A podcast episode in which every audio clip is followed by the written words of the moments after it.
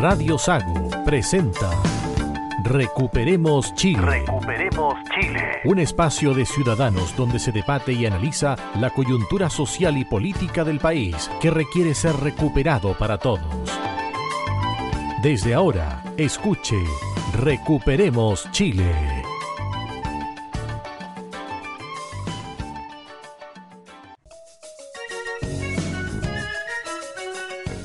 Ya estamos en el aire acá en Recuperemos Chile, edición de día miércoles 17 de agosto en Radio Sago de Osorno y Puerto Montt. Hoy con los contertulios, Adolfo Aliaga. Hola Cristian y mis estimados contertulios. Muy agradable estar nuevamente en Recuperemos Chile. Roberto Correa. Muy buenas noches a todos los auditores de Recuperemos Chile en la décima región y la parte sur de la región de los ríos. Patricio Ampuero. Un gusto, un agrado nuevamente estar con mis amigos y con mis contertulios en esta plataforma de conversación ciudadana. Marcelo Alonso. ¿Qué tal, Cristian? Aquí estamos nuevamente en un capítulo número 24 de Recuperemos Chile. Bueno, hay muchos temas por eh, analizar, por comentar, muchachos, durante este programa. Lo primero que quiero entregar sobre la mesa para que los analicemos tiene que ver con el atentado que sufrió un bus de trabajadores de StarCraft, el segundo en menos de dos meses. Esto fue el día lunes, tipo 21 a 30 horas. 21 a 30 horas se reportó. Carabineros dice que el bus quiso ser detenido por cuatro encapuchados, aparentemente. El chofer no detuvo la marcha del microbús y por ello uno de estos encapuchados disparó hacia el bus un proyectil balístico. Hay que recordar de que esta zona está relacionada con movimientos violentistas, ¿cierto? De recuperación de tierra, donde el caso más emblemático lo lidera el prófugo de la justicia, Jones Wallace, que en enero del 2013 estuvo involucrado en el incendio de una vivienda en la noche, sacó él junto a otras personas a el propietario de un inmueble en Piso Pisué, lo sacó en la noche a este señor con su señora, sus hijos y le prendió fuego a esta casa que era una casa de un predio. Fue sentenciado a nueve años de cárcel junto con otra persona de una comunidad de Río Bueno por tenencia ilegal de armas además y encubrimiento. Entonces, esta zona de Río Bueno, de la provincia del Ranco, está con estos grupos, con estas células. Y resulta que el día martes, el vicepresidente del Partido Socialista, Adolfo, el senador Alfonso Durresti, criticó al gobierno por no extender el estado de excepción a la región de los ríos. Así es, el senador Durresti, siendo socialista, él está viendo lo que significa esto, porque, estimados auditores, si ustedes retrotraen la memoria, van a ver que en la zona macrosur esto empezó también con hechos aislados, menores.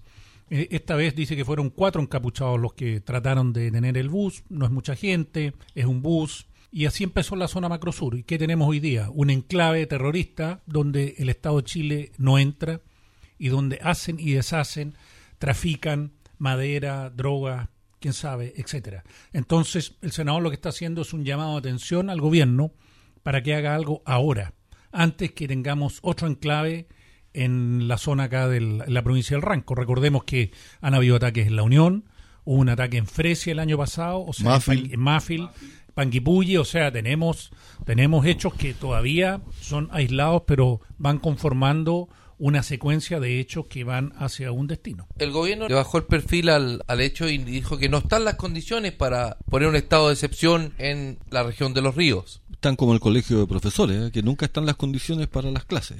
Yo, yo me acuerdo en los primeros programas de Recuperemos Chile, cuando no estaba la, el estado de excepción en la Araucanía, dijimos, bueno, ministra, póngale un número de atentados para que decrete aquí lo mismo. ¿Cuántos atentados tiene que esperar para decretar estado de excepción en los ríos? Que le ponga un número. En ese minuto, Roberto, cuando se le hizo ese cuestionamiento a la ministra, en la región de los ríos y los lagos llevábamos 57 atentados. Eso la ministra lo encuentra poco todavía. Sí, ojo, y no solamente la ministra. Recordemos que eh, Manuel Monsalves afirmó también, hace un par de días, dice que tiene la convicción de que es indispensable fortalecer las medidas de seguridad. Solamente eso. Descartó definitivamente aplicar el estado de excepción. Bueno, el incendio, el del cual yo hacía referencia, fue el 9 de enero del 2013, donde fue después detenido, ¿cierto?, Jones Walla, el 30 de enero, junto con Millaray Huichalaf, quien el 2014 enfrentó un juicio oral en el que fue condenada por encubridora del incendio. Al momento de su detención, en su poder fue encontrada un arma de fuego. Esto tiene antecedentes ya prácticamente de una década, Adolfo. ¿ah? Sí, a ver, yo, yo discrepo un poco con el estado de excepción. Todo el mundo, cuando al, al, al haber estos hechos violentistas, lo que todo el mundo dice pide estado de excepción. La verdad que el estado de excepción es un, es un calmatol nomás. Es como, pero la verdad que es tomar agua con el dedo, porque no es la solución. Mire, los militares no están hechos para estar de carabineros de punto fijo cuidando los caminos. Tampoco resguardan todos los caminos. Entonces da una falsa sensación y disminuyen un poco los hechos. Pero la solución no es el estado de excepción. Como dice el nombre, es una, el estado de excepción es una excepción y aquí se transforma en algo permanente. Lo que tiene que hacer el gobierno es ir a capturar a los cabecillas, que todo el mundo sabe quiénes son y dónde están. Sí, Adolfo, pero, pero resulta que los atentados y las acciones de terrorismo en la zona macro sur, cuando está el estado de excepción, bajan considerablemente. Estamos hablando de que la propia ministra ha reconocido que la disminución en el número de atentados bordea el 63-65%. Si bien es cierto es tomar agua con el dedo, como dices tú, porque los militares están absolutamente amarrados de mano, no pueden hacer mucho y solo están en los caminos principales, por lo menos algo de tranquilidad tiene ese chileno que vive ahí y que quiere desarrollar su zona. Algunos, algunos chilenos, porque a otros igual les siguen quemando, igual los siguen extorsionando, igual les siguen cobrando peaje, entonces es una solución de parche más bien que tiene un efecto de propaganda para mí. Sí, claro, además con, con este estado acotado también, eh, recordemos que solamente las vías principales son las que están con grados de, de seguridad, pero en los caminos interiores pasa lo, lo que señala Adolfo, o sea, no hay ninguna seguridad. Hay que preguntarle a esa gente si se siente efectivamente descuidada con el estado de excepción. Pero definitivamente el estado de excepción en caminos principales no sirve. Ahora bien, esto en relación también con lo que dijo el líder de la CAM, Héctor Yaitul, hace un par de días atrás, en relación a que reconoció abiertamente de que la CAM roba madera para comprar armas y balas. Y tiros, tiros. Balas. Fierros y tiros. Entonces yo creo que aquí todo está dado para que el Estado vaya y busque a Yaitul. Esto lo dijimos nosotros hace cuántos meses atrás, dos meses atrás. Por favor, le dijimos al presidente Boric, presidente Boric, haga y cumpla la ley y vaya tras Héctor Yaitul. Yo no sé qué está esperando el Estado chileno. El Estado chileno se hace leso. Es- eh, recuerden que la ministra dijo en algún momento, no queremos que en este gobierno un militar mate a un comunero. O sea, siempre bajándole el perfil y no nombrando las cosas por el nombre correcto. Los tipos no son comuneros, son terroristas. Pero a mí, cuando, cuando dicen qué está esperando el Estado chileno, el Estado es como, como un ente, y me, me viene a la memoria un, un dicho de un jefe que tuve yo, que decía, todos son ninguno y ninguno siempre es nadie. El Estado con... Lo vamos a notar. todos son ninguno y ninguno siempre es nadie. ¿Por qué? Porque aquí el Estado tiene que hacer, el Estado tiene que actuar, pero vamos personificando quiénes son los que tienen que actuar. po. Ministro del Interior, el subsecretario de Prevención Partiendo del por el presidente, señor Boric, el ministro del Interior, como dices tú, el subsecretaría de Prevención de- del delito. de- de prevención del delito, y no hay acción, hay absolutamente ausencia. En, en las zonas de problema, el Estado es el que está ausente. Bueno, de hecho no los dejan ni entrar. digamos. Es que el tema pasa en este gobierno, no nos vamos a referir al anterior porque también cometió muchos errores, pero en este gobierno en particular hay un tema ideológico. Entonces ellos no quieren tomar una decisión que ellos saben que tiene respaldo popular. Si ese es el problema que ellos tienen. Si ellos sacan su ideología, la ponen a un lado y dicen, ¿sabe qué? Este es un problema ya mayor por el presente y futuro de Chile, vamos a ir por Yaitul. Vamos a ir por Yaitul.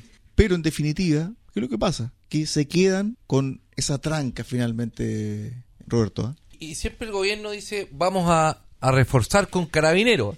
Pero carabineros, el escalafón de orden y seguridad está compuesto por 53.000 plazas, de las cuales 45.000 están ocupadas. O sea, el 84%. Faltan 9.800 carabineros. Exactamente, el déficit de carabineros de 8.000 funcionarios. 9.800 carabineros. Entonces dice, vamos a mandar más carabineros, vamos a mandar... Si no hay carabineros y no hay postulantes tampoco. Ok, pero mira, retomando un poco, también recordemos lo que salió diciendo la, la- la ministra respecto a, a lo dicho por Chaitul. Dijo que para ella no era nada nuevo. Y señaló también que la afirmación no era nueva y que estaban incluidas en la ampliación de la querella que se interpuso el 28 de julio. Pero revisemos la querella. Y la querella no habla de robo de madera. Mira, yo creo que aquí, Adolfo, el Ministerio Público, que es parte del Estado, tiene que actuar. Yo creo que a Abbott le queda poco como fiscal nacional, debe jugársela y debe instruir a un fiscal diciendo, ¿sabe qué? Vamos por Yectul. Pero la orden tiene que darla el gobierno. El gobierno No, no, no, las no. El. Ministerio Público tiene la pero- facultad in- independiente Pero no hay de... respaldo político Claro, eso puede ser. No pero yo creo que si se ponen los pantalones y queremos ir contra Yectul, que es el principal enemigo público hoy en la macrozona sur, hay que hacerlo. Bueno, esperemos después que Abbott deje de ser el fiscal general, cuál es el cargo que va a tener, porque seguro que no se va a ir para su casa. Alguna Pero- cosita le tienen para... Algún premio siga. de consuelo. Pero Alguna vol- embajada por ahí. pues, ¿no? Pero volviendo al tema, estimados contertulios, ¿por qué no le ponemos nombre? ¿Cuál es la razón por la cual el gobierno no actúa? ¿Por qué tampoco actuó el gobierno anterior? Miedo a que tengan otro caso como el de Catrillanca y que les genere problemas. Le da lo mismo la gente que sufre en la Araucanía, que a los trabajadores de- del bus de la StarCraft. Star- StarCraft. Les da lo mismo. La Central Unitaria de Trabajadores, no he buscado si se ha pronunciado, lo busqué y no... No, no, no. Están preocupados de otras Es, cosas. es Pero miedo, es un miedo y poli- es un- cercanía, es un miedo político. con la ideología también. Sí, miedo político de no quedar marcado por un caso similar al de Catrillanca. Y también miedo porque, en definitiva, si tú vas a usar las armas y vas a usar todo el peso de la ley que te da la actual constitución, tienes que asumir esa responsabilidad. Es decir, si están los militares bajo un estado de excepción, con una misión, por ejemplo, de pacificar esa zona, en términos de desbaratar a las células terroristas, etcétera, van a haber bajas. Mira, yo ¿Y estoy, quién de, asume esa responsabilidad? yo estoy de acuerdo con que en el gobierno anterior es miedo. Pero este gobierno, cuando el propio presidente arengaba a los familiares del Frente Patriota Manuel Rodríguez, ¿qué esperamos? ¿Que los vaya a perseguir? No. ¿O él es parte del problema también? Ahora lo que dice lo que dice Patricio y del déficit de carabinero, pues la gente efectivamente pide carabinero. Recordemos que aquí nuevamente es lo mismo el estado de excepción. El gobierno tira la pelota para los espinillos con referente que más carabinero y el tema es que no hay incentivo para que jóvenes ingresen a carabinero. Recuerden que más de 700 carabineros que están cumplidos están pidiendo irse a retiro. Gente con experiencia. Gente con experiencia. Sí, pero ahora, disculpa Adolfo, pero ahora creo que anunciaron la semana pasada eliminar algunas Algunos requisitos, como la estatura, la dentadura, el, El pie pie plano. plano. Mire, exacta, mire, vamos, tatuajes. ¿Por, por, qué, ¿Por qué se prohíben los tatuajes visibles? Porque Carabineros es uniformado, entonces tienen que verse uniformados. Si alguien tiene un tatuaje en la cara o en la mano, ya no es, no es algo parejo. Las caries, ¿cuál es el objetivo de las caries? No es discriminar a una persona porque tenga caries. Lo que le dice a Carabinero es, mire, usted tiene caries, sabe que trátese las caries y cuando tenga el certificado que no tiene caries, vuelva con ese certificado y puede ingresar. No es que por tener caries no puede ingresar a Carabinero, pero lo que hace es proteger las arcas fiscales, porque si tiene caries anteriores al ingreso a Carabineros, no tiene por qué el Estado de Chile hacerle tratamiento. Esos son los objetivos. El pie plano, porque bueno, todos vemos que Carabineros camina bastante. Entonces, una vez más, la ministra distrae la atención y dice que va, va a bajar los requisitos para ingresar a Carabineros. ¿Qué va a pasar con eso? Que bueno, los carabineros que Sí, van pero a- mientras no- no- no tanto, van a hacer lo mientras tanto yo creo que la solución pasa por tomar decisiones efectivas. Y lamentablemente no las van a tomar. Uno aspira, sueña, cree que es la mejor decisión. Tomar una decisión fuerte. Y detrás de esa decisión fuerte, bueno, están los partidos políticos, tanto de, del oficialismo como de la oposición. Así se actúa bajo una premisa de Estado. Mira, es mejor una colorada que 100 amarillas. Y nadie toma, nadie toma el control, nadie toma las decisiones por medio político, como tú bien decías, Cristian, porque le pueden eh, achacar una responsabilidad. Si hay que tomar acciones para poder mantener el orden y habrá bajas, bueno, que las haya. Pero esto no puede seguir. De momento las puras bajas en este minuto son de inocentes. Recordemos el caso del conductor que agonizó mucho tiempo después de que le dieron un balazo en la zona cervical. Con arma Cuando- de guerra. Con arma de guerra cuando iba manejando su camión entre Victoria y Panguipulli. Bueno, cuando Marcelo dice si hay que ponerse colorado, se pone colorado una sola vez y no rosadito varias veces. Bueno, esta gente que escribió la carta, los 100 que respaldan el rechazo, se pusieron colorados una vez y firme, ¿ah? Roberto. Es una carta que firmaron 100 personalidades de la centro izquierda, que que se las voy a leer aunque sea un poquito larga porque tiene varios párrafos que son importantes. El 25 de octubre del 2020, con una abrumadora mayoría, el 78,28% de los chilenos y chilenas elegimos terminar con la constitución vigente. Ese mismo día optamos también porque fuera una convención constitucional democráticamente elegida la que redactara una nueva carta. Así se abría la oportunidad histórica para que a través de este proceso deliberante los ciudadanos de todos los horizontes culturales conformaran un Chile que pudiéramos pensar en nuestro país, consensuar una nueva forma de vincularnos política, social, culturalmente, como así también establecer nuestra responsabilidad con la naturaleza. Lamentablemente, los que aquí firmamos creemos que la propuesta constitucional, si bien avanza a la legitimidad de derechos fundamentales acorde al siglo XXI, presenta problemas estructurales que ponen en riesgo el buen cuidado de nuestra institucionalidad y la estabilidad de nuestro sistema democrático. ¿Quiénes firman esto? Después podemos seguir eh, ahondando en la carta, pero ¿quiénes firman algunos? Entre los 100 firmantes de esta carta, por ejemplo, está un economista académico, ex ministro del presidente Eduardo Frei Ruiz Tagle, el señor José Paulo Arellano. También está el señor Eduardo, estos son personas conocidas en la política chilena, Eduardo Aninat, un economista académico, ex ministro también del presidente Eduardo Frei Ruiz Tagle. Y aquí hay una persona que, entre todas las demás firmantes, que me llama la atención y se los voy a leer con más calma porque tiene harta, harto currículum. Se trata de don Ricardo Brodowski, licenciado en literatura, ex embajador y, escuchen bien, ex director del Museo de la Memoria y los Derechos Humanos y del Museo Gabriela Mistral. Dentro de los firmantes tenemos otras personas conocidas. Vivian Blanlot, economista, ex ministra de Defensa de la presidenta Michelle Bachelet, profesor universitaria. Juan Pablo Izquierdo, director titular de la Orquesta de Cámara de Chile, Premio Nacional de Música. Ernesto Tironi, economista, profesor universitario, ex embajador. Pedro García, médico académico, ex ministro de Salud del presidente Ricardo Lago. Ustedes ven que son gente de centro izquierda. Sí, y la lista continúa. Podemos mencionar a Soledad Levear, abogada, académica.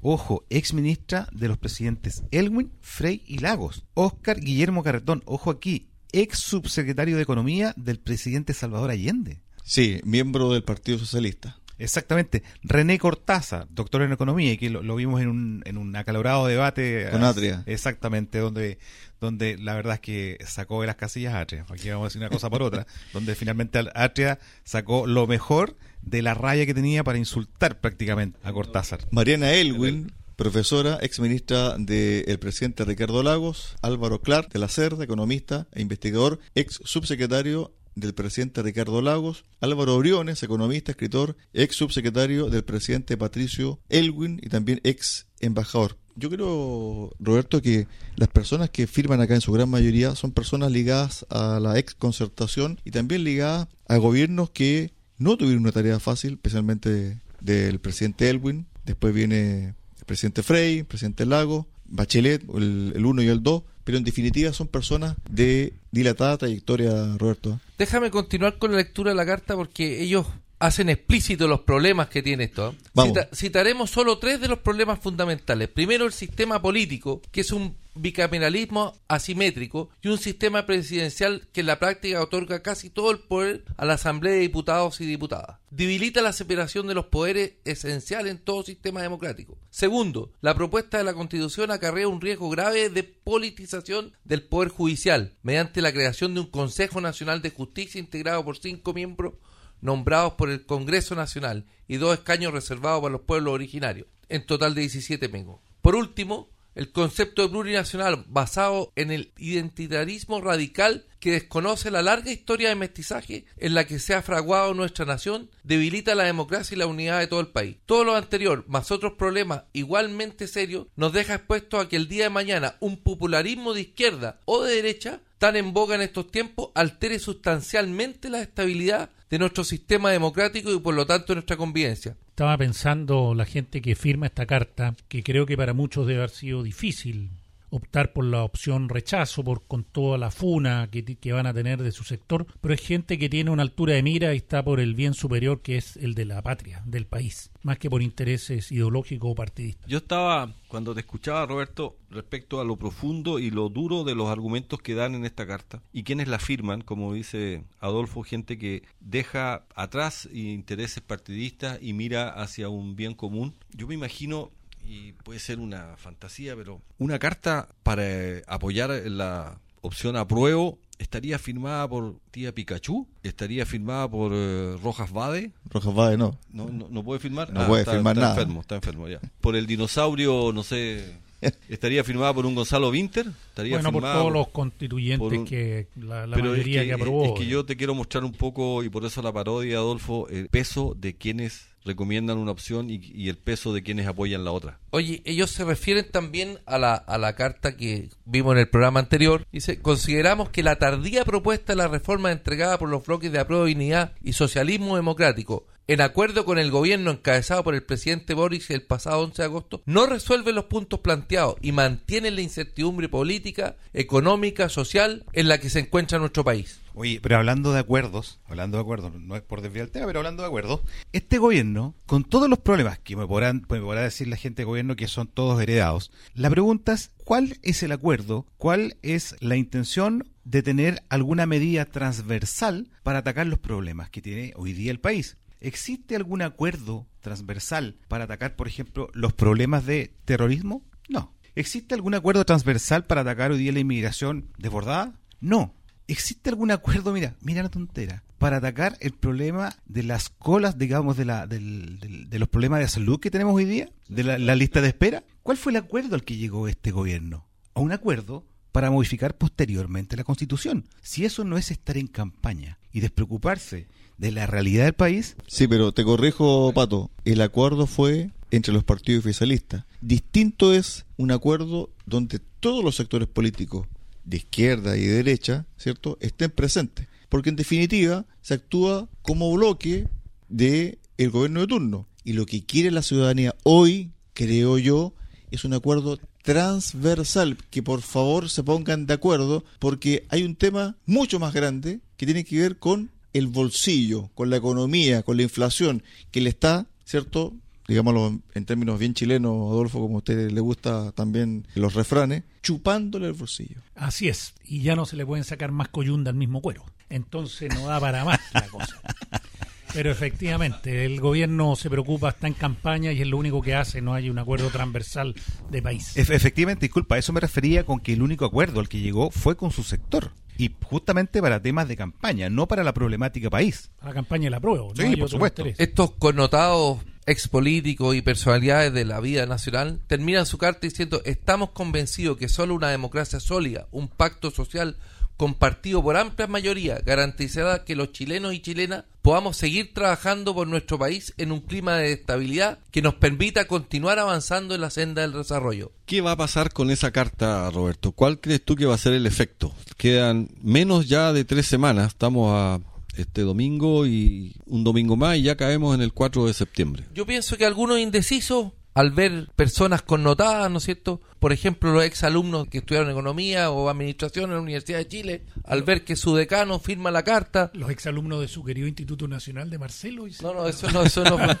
Pero me imagino que podrá hacer reaccionar a gente que está indecisa. Son personalidades importantes en la historia de los últimos 30 años. Hace poco salió una, una encuesta eh, o una visión de lo que va a pasar para el 4 de septiembre que la hizo Pepe Out. Pero me dices tú, ¿lo dejamos para el segundo bloque? Ya. Lo dejamos Así con es. lo dejamos para el segundo bloque. El tema pasa, y Roberto apunta muy bien, por los indecisos. Yo creo que ahí apunta desde el punto de vista de que cómo esta carta, o mejor dicho, los rostros, ¿cierto? La memoria colectiva que deben tener también estas personas que están indecisas, van a decir, mira, está tal persona, yo me acuerdo que este fue ministro de Elwin, yo me acuerdo que fue ministro de Lago, yo me acuerdo fue que fue ministro de la Bachelet, yo me acuerdo que fue ministra de, de Frey. Yo no sé si eso también tiene un peso específico, Pato. Bueno, para el ministro Jackson no, porque dijo que la escala de valores o la escala moral que tienen ellos está sobre la gente, las generaciones anteriores. Sí, otra chambonada de, del ministro Jackson.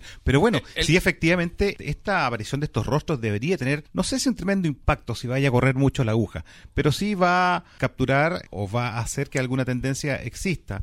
Ah, bien, como, como dices tú, Cristian, a haber muchos chilenos que están viendo rostros conocidos de la política, de la economía y del derecho chileno. ¿Se puede mover la aguja un poco? Sí, un poco. Mucho, no sé si alcance como para consolidar, digamos, la, la opción del rechazo. Leímos los los más conocidos de esta carta. Hay otro, otra persona que firmó la carta, que es Álvaro Gonzalo Rudolfi, que es un actor que ha sufrido un bullying en, la, en, las redes sociales por haber firmado esta carta terrible. ¿eh? Esa es la tolerancia de, de, de ciertos. Oye, yo estuve buscando un poco respecto a los indecisos, que la semana pasada estaban alrededor del 14%. Indecisos son aquellos que, que falta tomar una decisión o que no tiene un objetivo claro. Y, la definición que encontré casi como que se la quisiera mandar a, la moneda. Dice que carece, perdón, de firmeza o seguridad.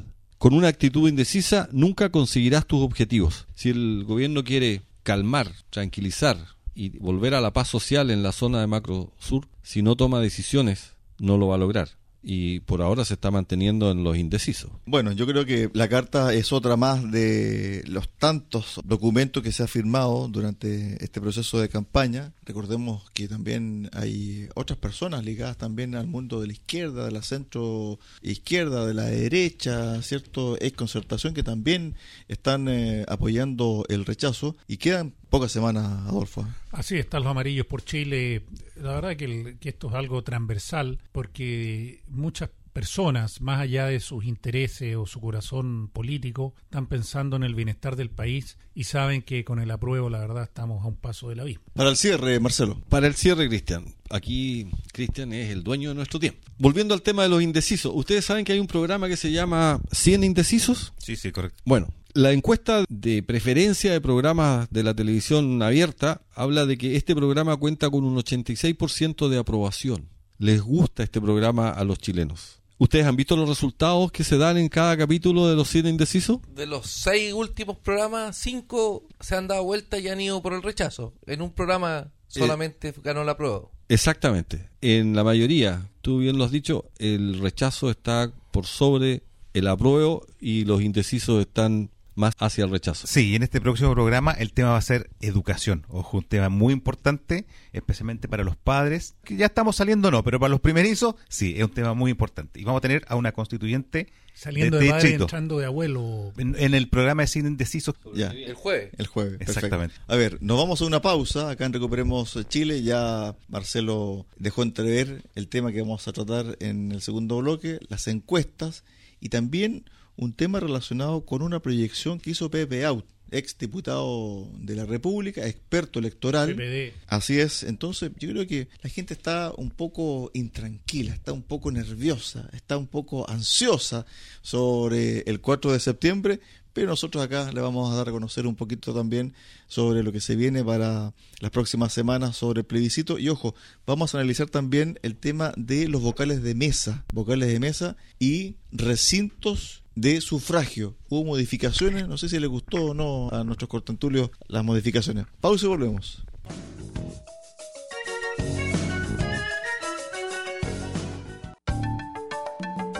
Recuperemos Chile. Cuenta con el apoyo de Cafetería Chocolate en Puerto Montt. Ven y disfruta nuestra repostería y variedad en café. Estamos en Avenida San Javier 2013 y en Avenida Nueva 1789 en Cardonal y Ferretería Austral Pernos en la capital regional. Presidente Ibáñez, esquina República. Más de 20 años siendo su ferretería.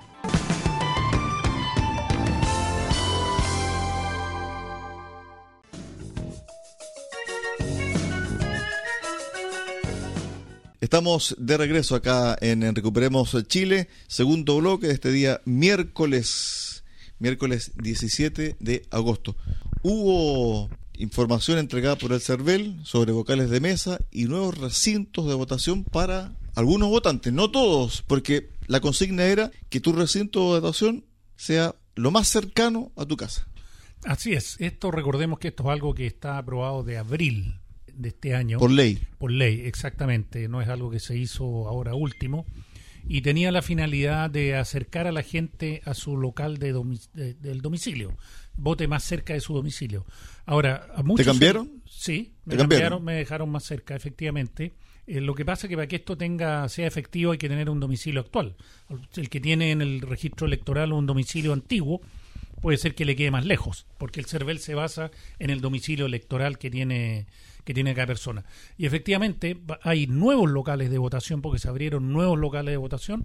Aún no, no tengo la información eh, si se eliminaron otros, pero cambiaron. Hay unos nuevos y va a variar el número de mesas también. Mi hijo se cambió a Yanquihue, porque vive en Yanquihue, y está votando nuevamente en Puerto Aras. O sea, el cambio que hizo en la página del CERVEL no sirvió para nada. El día martes, ayer, el diputado Gonzalo de la Carrera ofició al CERVEL ya que el padrón electoral del plebiscito incluye personas fallecidas. De 136 años. Hay un caso flagrante de una persona que hoy tendría 126 años y que parece habilitado para votar, señaló el parlamentario desde el Congreso. En efecto, un hombre que nació el 15 de noviembre de 1856 en Carahue figura en el padrón. El problema murió el 12 de julio de 1953 en Santiago. ¿Qué es lo que dice el CERVEL? El presidente del Consejo Directivo del CERVEL, Andrés Tagle, sostuvo que este tipo de problemas se debe a que no reciben los respectivos certificados de defunción desde el registro civil. Una vez más. Me parece que esta respuesta realmente no o sea, tiene se ha demorado asidero. 43 años en traer el Impresentable, Pero Paco. bueno, No, demuestra cómo funciona el Estado de Chile, si es burocracia estatal, si ellos tienen la información, es cosa que cruzan la información con el registro Mm. civil y, y eliminen la gente que está fallecida. Está bien, y Cristian tiene razón, es impresentable. ¿Y sabes por qué es impresentable? Porque desde el fallecimiento del caballero, ¿cuántas elecciones han pasado? Y me, dice, me van a decir que en todas esas, esas elecciones nunca se ha hecho una limpieza de las bases de datos del registro civil. ¿Eso me quieren decir? No. Ahora bien, yo creo que el CERVEL aquí se va a jugar todo o nada, ¿no? Yo creo que este es la, la prueba de fuego para el CERVEL, porque aquí no puede quedar nada al azar, eh, Marcelo. Sí, el CERVEL, la verdad, Cristian, goza de poca, de poca confianza y estas cosas lo único que hacen es acrecentar esa desconfianza O confirmarla. o la confirman. Sí. Es de esperar que durante la votación del día 4 los apoderados de mesa y todas las personas que van a estar a cargo de, de las escuelas donde se va a votar hagan un papel estricto y se pueda tener una confianza en esta en esta votación. Yo lo lamento, pero pero si nos vamos 20 o 30 años atrás, los plebiscitos, las votaciones eh, gozaban de buena salud y, y nadie cuestionaba nada. Y a mí me da la impresión ahora que, que, todo el mundo está cuestionando que, que el CERVEL ha perdido el perfil y la transparencia la ha perdido. No puede ser que hayan personas fallecidas, porque el caso que tú mencionas de este caballero que nació en Caragua es uno de ellos. Hay otro caso de una señora que de la isla de Chiloé que está en las mismas circunstancias, que ya falleció hace 13 o 14 años, lo que pude ver, y el hijo denunció que estaba vigente y aparecía el tema. Yo hice lo mismo, entre paréntesis, con, con mi madre, que falleció hace dos años y ya no está disponible Ruth en el CERVEL. Oye, o sea, algunas cosas sí y otras no. Oye, disculpe, ¿y vieron la información que hoy día circuló por, por los WhatsApp? Ayer. O ayer fue, disculpa, donde aparecía el famoso RUT 21957-K. ¿Alguien hizo el ejercicio? Yo No. lo hice. ¿Ya? Y aparece. Nombre y apellido con número de mesa asignada y local de votación. 21.000. 21957-K si la memoria no me falla. O sea, no es de millones, sino que... No, Sí, ya. 21.000. Pero, Perfecto. pero a ver, veamos lo que dice Patricio, que estas son las cosas que se debiera preocupar el gobierno de mejorar la No, no. burocracia. El CERVEL. Pero la burocracia, que porque son, estamos hablando de dos organismos estatales, el CERVEL y el registro civil, y no conversan entre ellos. Porque la información está en el registro civil y el CERVEL le está echando la culpa al registro civil que no, no informa. Esto es como, no sé, está, está las bases de datos, está todo respaldado, es cosa de Lo que pasa- haga algún programa. Lo que pasa, Adolfo, es que, insisto, yo creo que este es la elección o el proceso electoral más importante de la historia de Chile de los últimos 60 años, fácilmente. Pero en definitiva, cuando hay este tipo de errores, lo que dice Marcelo tiene razón. O sea, se levantan las sospechas. Cosa que no debería ser así, porque en el fondo, cuando uno se involucra en esto, uno se rige por la buena fe. Y como dice Patricio, ¿cuántas elecciones han pasado? Porque si la persona murió hace, no sé, uno, dos años, tres años, bueno, digamos que el Estado es lento y demora en actualizar la base de datos. Pero hay personas, como mi padre, que falleció hace 30 años y aparece habilitado para votar. Bueno, yo creo que quedan pocas semanas, pocos días para el 4 de septiembre y está el tema de las encuestas. No sé si esta semana se terminan de publicar las El encuestas. domingo es la última. El domingo es la última. Ok, pero ya hay algún, ti- algún tipo de pronóstico que lo dio Pepe Out, ex diputado del PP de Roberto. Así es, Pepe Out pronostica 7,3 puntos sobre ganando el rechazo sobre la prueba. Pero lo que es curioso y que nos interesa mucho en este programa, da Pepe Out un pronóstico por regiones. ¿eh? Sí, hace un trabajo bien detallado. Se ve, por ejemplo, que aquí en esta zona donde estamos, en los lagos, el apruebo, él estima que va a sacar un 41,6% y el rechazo un 58,4%. ¿Y la Araucanía? La Araucanía, ah, mira qué eres, ¿ah? La Araucanía. La Araucanía la tiene considerada con un 34,2% en el apruebo y un 65,8% en el rechazo. ¿Y la región del presidente? Metropolitana. No, no, No, la- no, no, no. Magallanes, Magallanes. Magallanes, ahí Magallanes. Sí, la, la ciudad que tiene el árbol. En la Patagonia dicen que el, el que se apura pierde el tiempo.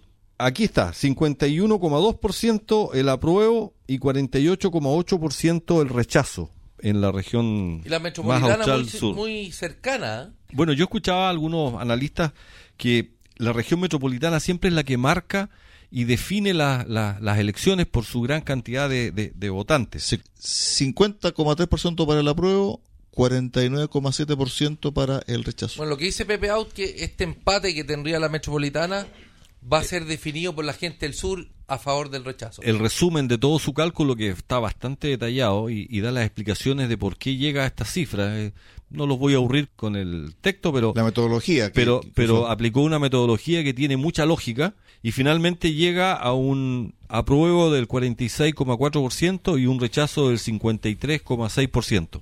Yo no hice este mismo trabajo, pero yo creo que la diferencia va a ser un poquito mayor. Yo creo que va a ser menor. ¿Tú Mis apuestas que- son 52-48 Pero fíjate que, a mira, favor del rechazo. mira, fíjate que Yo voy por el 57-43, a favor del rechazo también.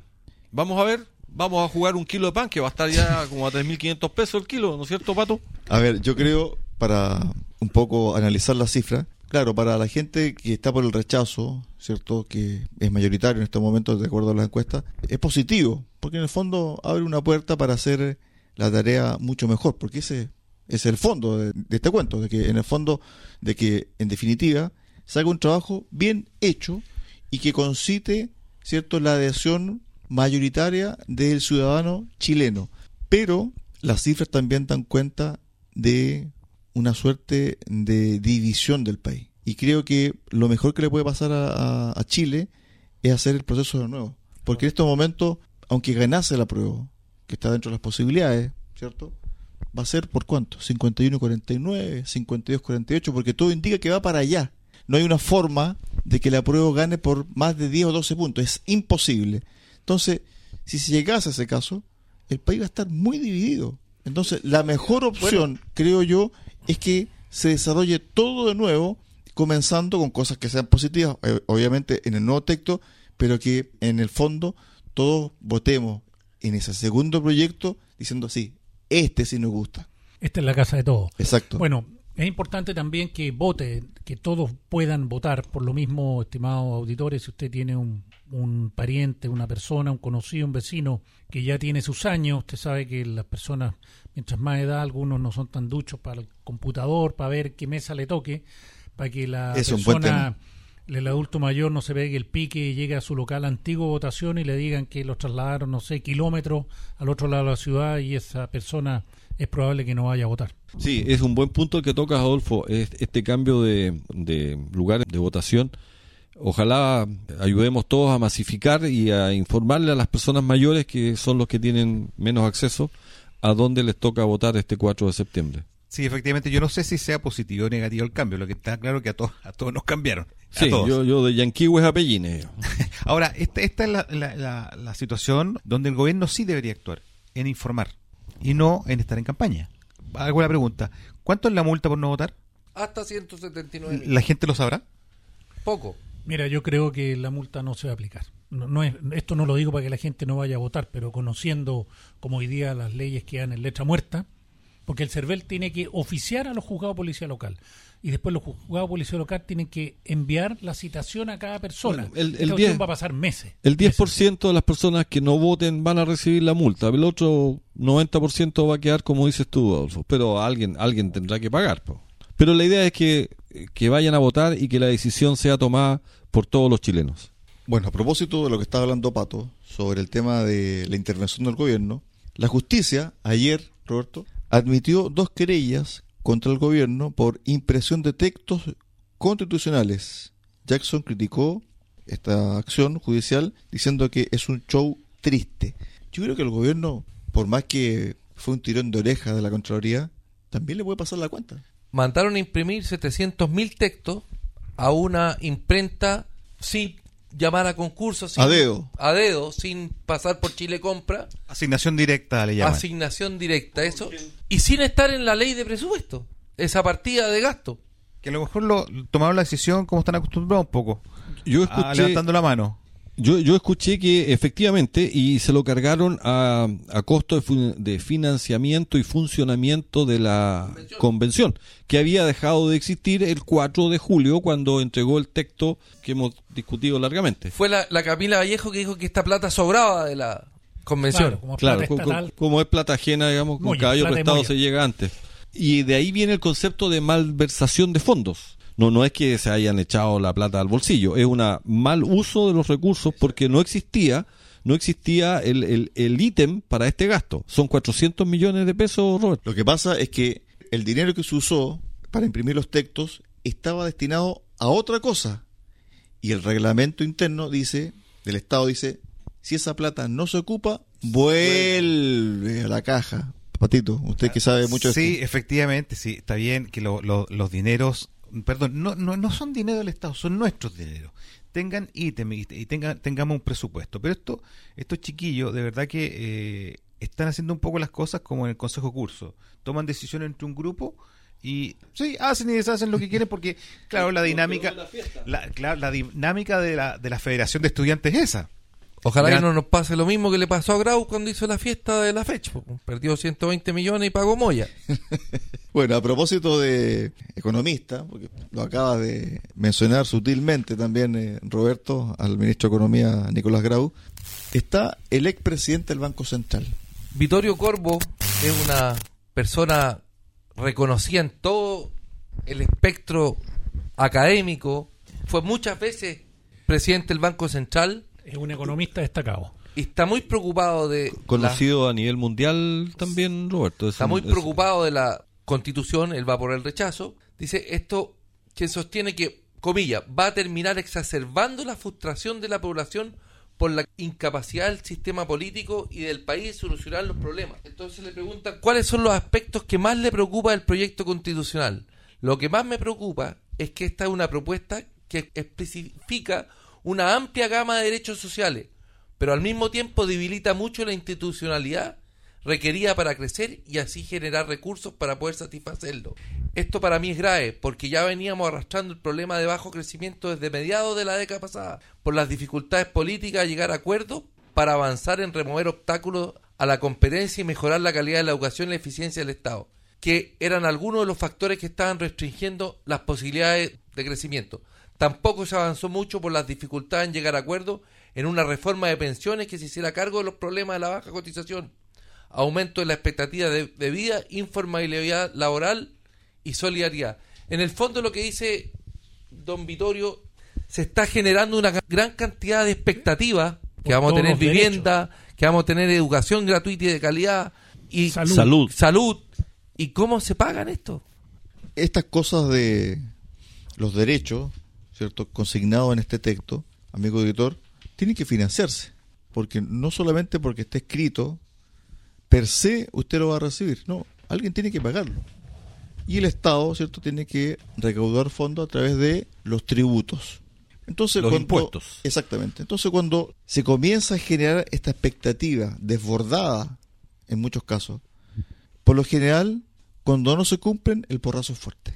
Así es. Y si usted piensa que con subir los impuestos está la solución, hay eh, también hay que ver, evaluar que mientras más altos los impuestos también frenan las inversiones hay un tema de seguridad, estabilidad y nivel impositivo en cada país para que vengan inversionistas extranjeros. Sí, oye, hablando de eso, hay un- una consultora internacional que se llama Fitch Ratings.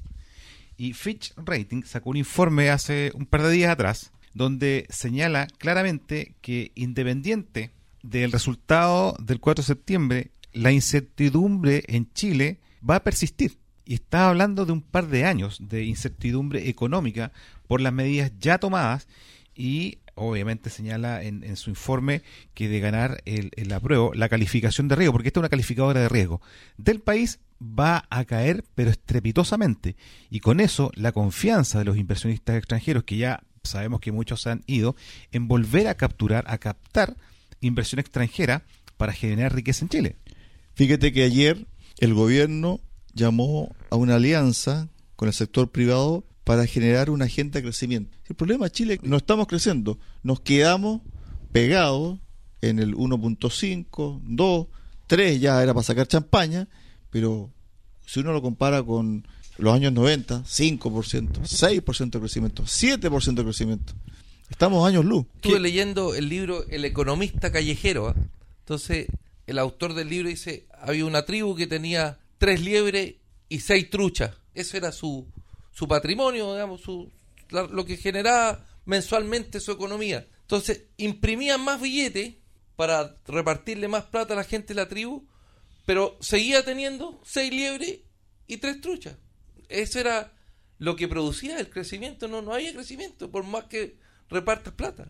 No, y lo otro también, Marcelo, es que el país tiene que dar un salto cualitativo y cuantitativo de su estructura económica. Yo creo que lo que hemos hecho hasta ahora, perfecto, nos permitió salir, ¿cierto?, de una pobreza que superaba el 60%, está ahora en un 8, 10%, después por el tema de la pandemia, ¿cierto?, se incrementó, se incrementaron las familias, ¿cierto?, en, en la línea de la pobreza, pero tenemos que dar un salto, otra forma de, de- de crecer. ¿Y para qué? Para que en definitiva todos los sueños que tiene la gente puedan cumplirse.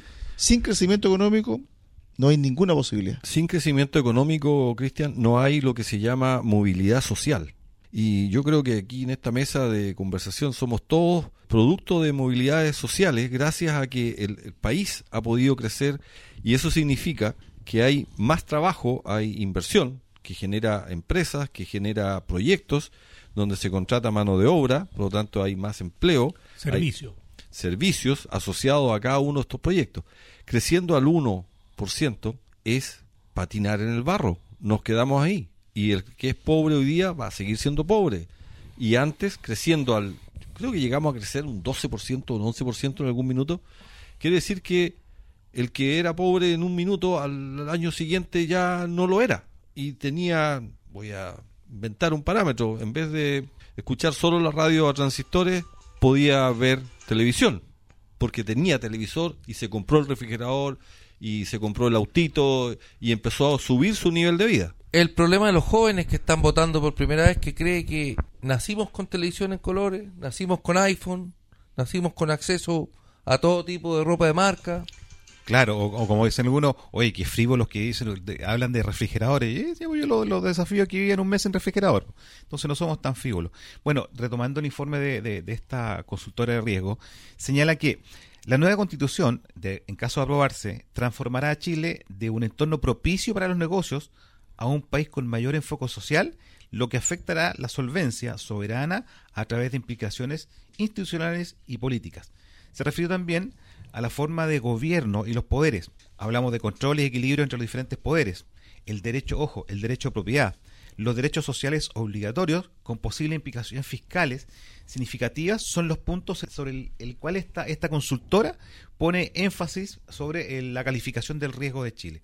Entonces habla de potenciales problemas, es lo que se veía hace un rato, generará efectivamente no poder capturar eh, y atraer capitales que hoy día más que nunca el país la necesita. Para ir cerrando este capítulo del día de hoy de Recuperemos Chile, la ministra vocera del gobierno, Camila Vallejo, entregó una declaración, creo que fue el día sábado, Roberto, sobre el tema del rechazo.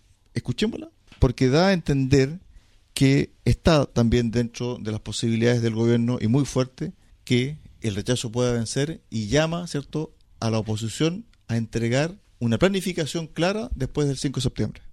partidarios de la opción del rechazo a ponerse también de acuerdo en el camino a seguir de cara a el 5 de septiembre en consideración a que ganara eventualmente la opción que ellos promueven eh, o respaldan, en este caso el rechazo. ¿Para qué? Para también dar certidumbres del camino a seguir la ciudadanía y los mismos parlamentarios los mismos partidos nos han pedido, ¿cierto?, como gobierno, poder señalarle a las fuerzas políticas cuáles son los caminos que proseguirían en el caso de ganar una u otra opción.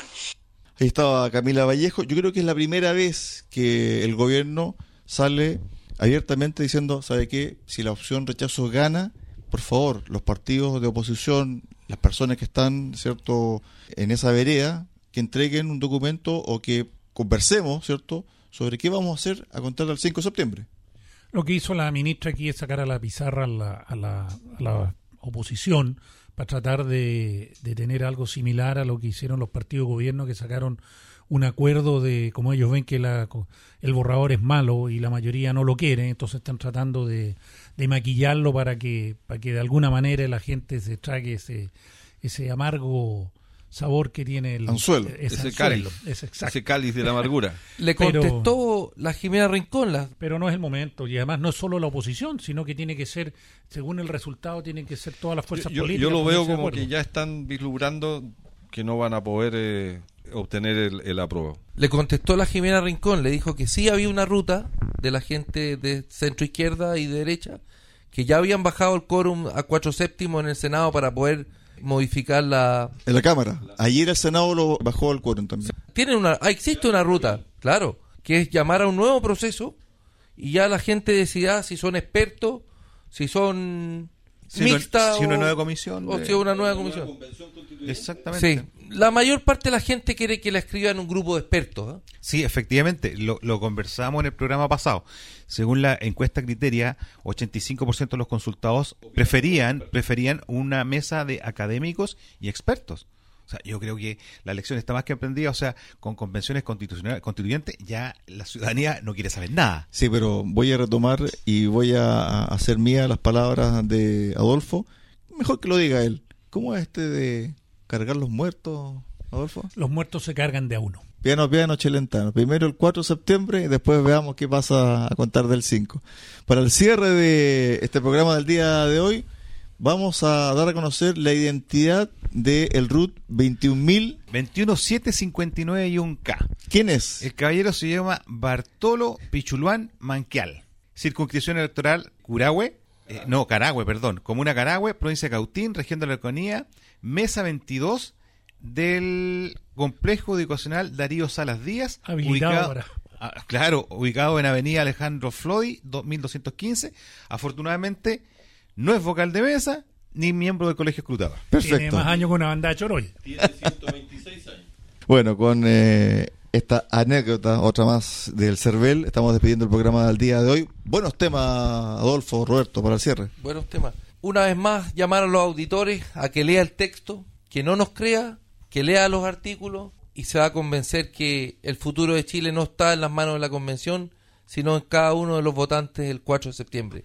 Por favor, lea, instruya, pregunte, vote informado porque la rayita que va a ser este 4 de septiembre es muy importante. Hay mucho en juego. Yo, yo tengo dos invitaciones. La primera es, obviamente, hacerse partícipe activo de este proceso, el más importante de los últimos años en Chile y que se inscriba para ser apoderado de mesa. No hay nada más sano que resguardar los votos, que este proceso sea totalmente transparente y que gane ¿quién decía? ¿El más mejor? El más mejor. El más mejor. La primera invitación. Segundo, mañana, de verdad, a lo mejor no sé si lo puedo decir, programa de cine indecisos. Vamos a tener la participación de una constituyente aquí del Distrito 26 defendiendo el tema de la educación. Buena invitación, Pato. Bueno, yo, gracias por la compañía, estimados auditores, y recuperemos Chile con cariño, corazón y mucha fuerza. Amigos auditores de Radio Sago, los esperamos el próximo domingo a las 12 del día en un nuevo capítulo de Recuperemos Chile. Para el próximo capítulo voy a adelantar un poquito los temas. Fíjense que leyendo serenamente el texto, o ustedes pueden encontrar una cantidad de nuevos estamentos públicos que es impresionante, ¿eh? porque eso va a generar empleos públicos para el pituto. 13 mil millones estimada la Universidad Católica que se van a ir en nuevos cargos públicos del sistema jurídico, de los nuevos consejeros, 13 mil millones al año. Eso entonces, el próximo domingo. Nos vamos a quedar nosotros cinco trabajando para pagar los impuestos para mantener ese tremendo parataje. Los cinco. Muchas gracias por su tremenda sintonía acá en Radio Sago y Recuperemos Chile vuelve el domingo al mediodía acá en el 96.5 FM de Radio Sago en Puerto Montt, 94.5 FM de Radio Sago en Osorno. Muy buenas noches. Chao, chao. Chao, chao.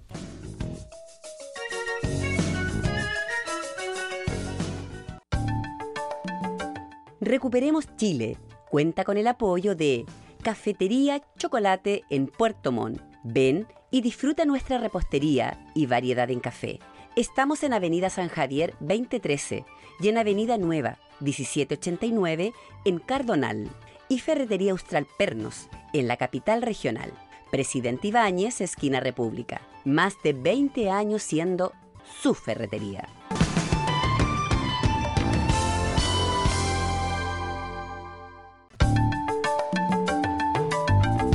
Radio Sago presentó Recuperemos Chile. Recuperemos Chile. Una hora de debate y análisis sobre el presente y futuro del país que los ciudadanos quieren recuperar. Recuperemos Chile. Vuelve el próximo domingo acá en Radio Sago.